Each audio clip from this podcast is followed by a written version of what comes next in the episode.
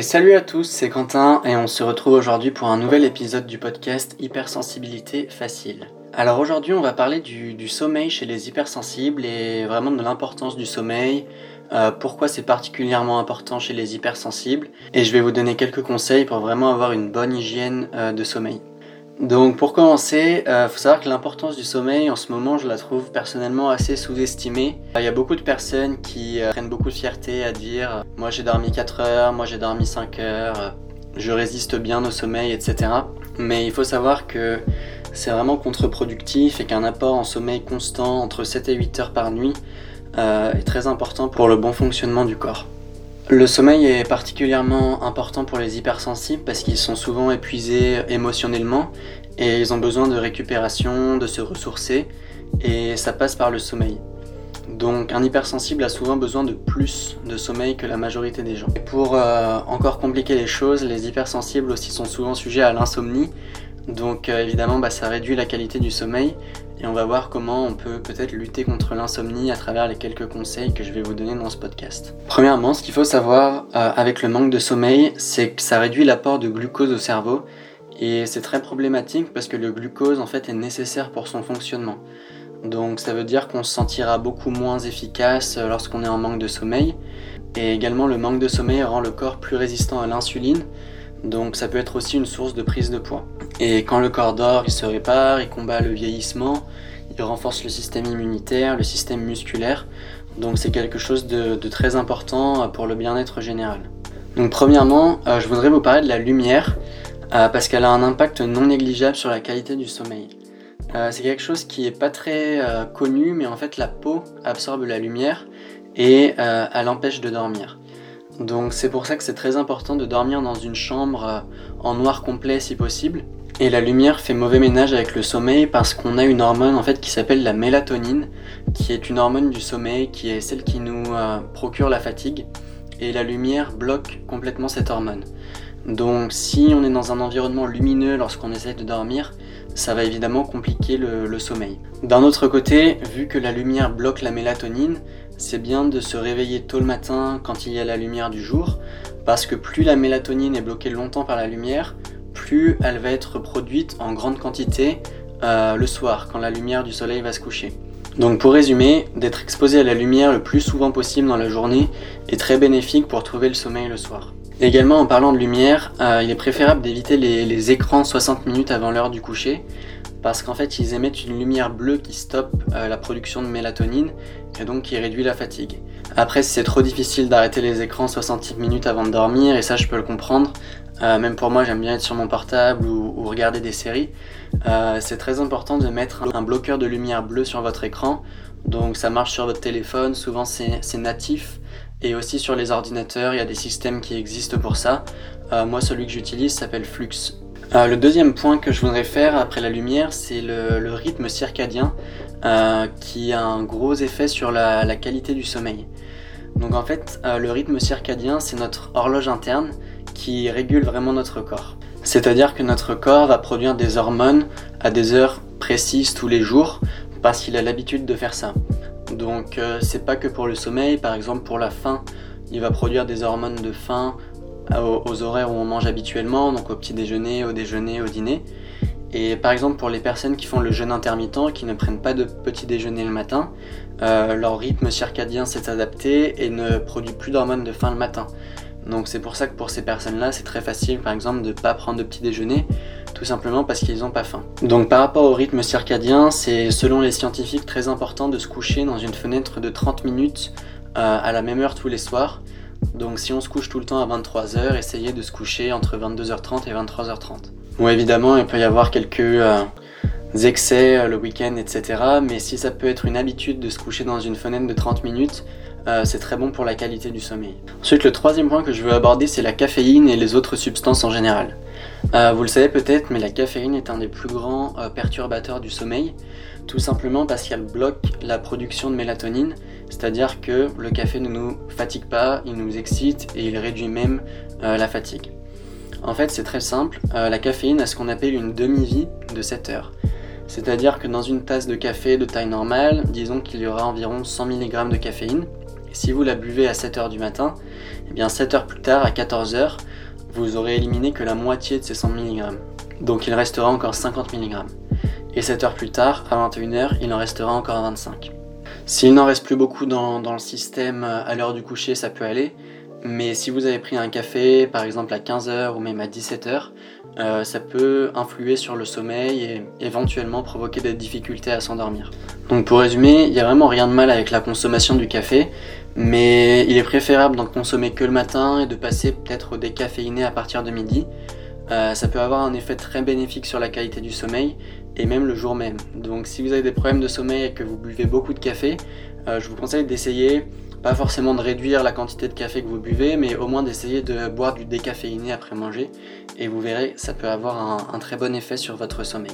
Bon après en parlant de substances, il y a évidemment l'alcool qui peut venir en tête.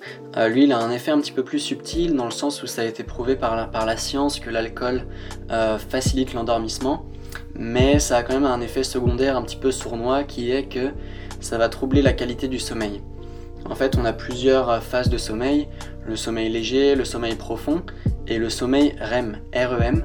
Donc c'est une partie du sommeil où on rêve beaucoup euh, et qui est responsable de l'acquisition de la mémoire. Et l'alcool en fait va perturber ce sommeil REM. Donc euh, peut-être que vous avez déjà remarqué, euh, si vous couchez plus ou moins alcoolisé, évidemment vous allez vous endormir vite, mais c'est possible que vous ne rêviez pas du tout de la nuit et ce n'est pas un hasard. Euh, également, si vous avez euh, des choses à apprendre et à mémoriser, il est déconseillé de boire de l'alcool la veille. En revanche, les scientifiques ont établi que pour l'alcool, euh, même si boire un verre d'eau pour chaque verre d'alcool ne réduit pas du tout l'alcoolémie, ça c'est une légende urbaine, ça peut quand même combattre ses effets néfastes sur le sommeil REM. Donc ça peut toujours être intéressant de boire un petit peu d'eau si vous consommez de l'alcool avant de dormir. Un autre point que j'aimerais bien aborder sur le sommeil, c'est que le corps et l'esprit sont étroitement liés. Donc ce que j'entends par ça, c'est qu'en fait un sommeil de qualité est essentiel pour garder un corps en bonne santé ainsi qu'un esprit euh, bien affûté pour se sentir bien réveillé. Mais l'inverse est aussi vrai, qui est qu'un esprit et un corps en bonne santé sont aussi importants pour une bonne nuit de sommeil. Par exemple pour le corps, le sport améliore la qualité du sommeil et en fait il crée des micro-déchirures dans les tissus musculaires que notre corps doit réparer. Et donc quand les muscles ont ces déchirures, euh, en fait le cerveau sécrète des hormones prévues pour les réparer, comme par exemple la testostérone ou les hormones appelées HGH. Et ces hormones sont en fait antioxydantes et elles peuvent prévenir des cancers, produisent un sommeil plus restaurateur, plus profond, etc. Donc le sport est très utile avant le, sommeil. Euh, ça provoque aussi des hormones comme les endorphines, qui sont des hormones du plaisir, euh, comme l'alcool d'ailleurs, et ça nous permet de nous endormir plus facilement. Euh, ça personnellement, moi je l'ai jamais essayé, mais les scientifiques aussi recommandent de prendre des suppléments de magnésium euh, sous forme de crème et apparemment ça a un effet assez réparateur. Euh, le magnésium c'est un minéral qui est responsable de plus de 300 réactions hormonales dans le corps et il aide également au contrôle de la glycémie, réduit la pression sanguine et relaxe les muscles. Euh, il est recommandé de le prendre en crème plutôt que par ingestion parce que beaucoup de ses qualités en fait se perdent durant la digestion. Et par rapport à l'esprit, la méditation ça peut s'avérer être un excellent outil pour se calmer avant de dormir. Euh, évidemment, les hypersensibles, on a un monologue interne qui euh, est très présent, surtout à l'heure du sommeil. C'est souvent ça qui peut déclencher l'insomnie. C'est qu'on pense à beaucoup de choses, on réfléchit à ce qu'on aurait dû dire la veille, à ce qu'on va faire le lendemain. Et donc 10 minutes de méditation avant de se coucher, en pensant à rien, en se concentrant simplement sur la respiration, ça peut beaucoup aider à réduire le stress et à s'endormir de façon un petit peu plus paisible. Un autre conseil que j'ai, c'est de vraiment aménager sa chambre pour en faire un sanctuaire du sommeil. Donc euh, ce que j'entends par là, c'est vraiment d'en faire un endroit cosy où on se sent bien. Euh, un endroit très aéré, c'est assez important pour pouvoir respirer un air frais, souvent un petit peu plus pur qu'un air non recyclé. Ça peut aussi être envisageable d'avoir des plantes dans sa chambre. Euh, une des plantes les plus utiles à avoir dans sa chambre, c'est le lierre anglais. parce que la NASA en fait avait fait beaucoup d'études sur les plantes qu'on pouvait mettre dans les fusées qui recyclaient le plus d'air et c'est celle qui a été la mieux notée. En fait, les plantes euh, libèrent de l'oxygène, absorbent beaucoup de, gaz à effet de serre qui se trouvent dans la chambre et donc ça permet de dormir dans, de meilleures conditions. Après, ça c'est pas possible pour tout le monde, mais la chambre aussi doit être utilisée principalement pour dormir.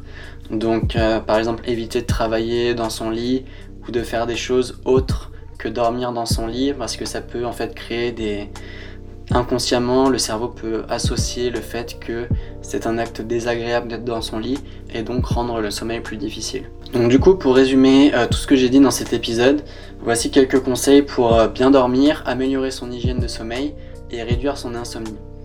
Alors premièrement, se réveiller et se coucher à heure fixe pour respecter le rythme circadien que j'ai mentionné. Euh, se coucher idéalement avant 22h et, préférable, et préférablement avant minuit pour profiter du sommeil le plus réparateur.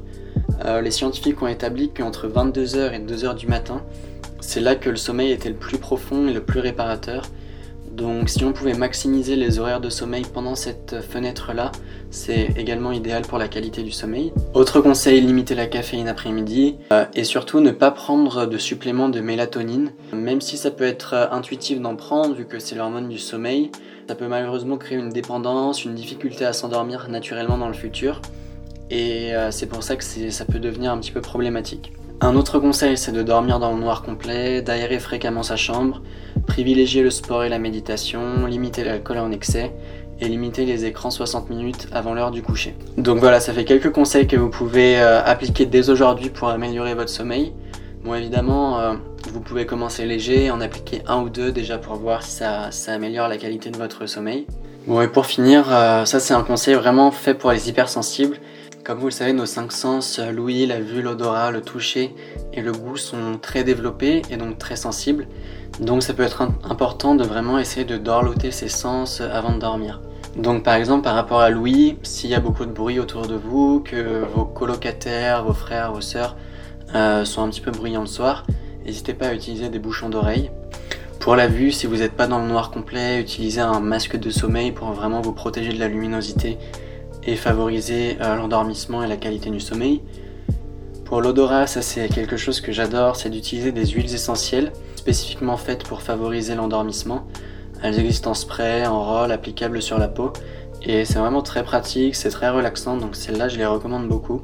Et par rapport au toucher, essayer de dormir dans des draps plutôt propres et doux pour vraiment se sentir bien dans son lit. Donc voilà, j'espère que cet épisode vous a plu.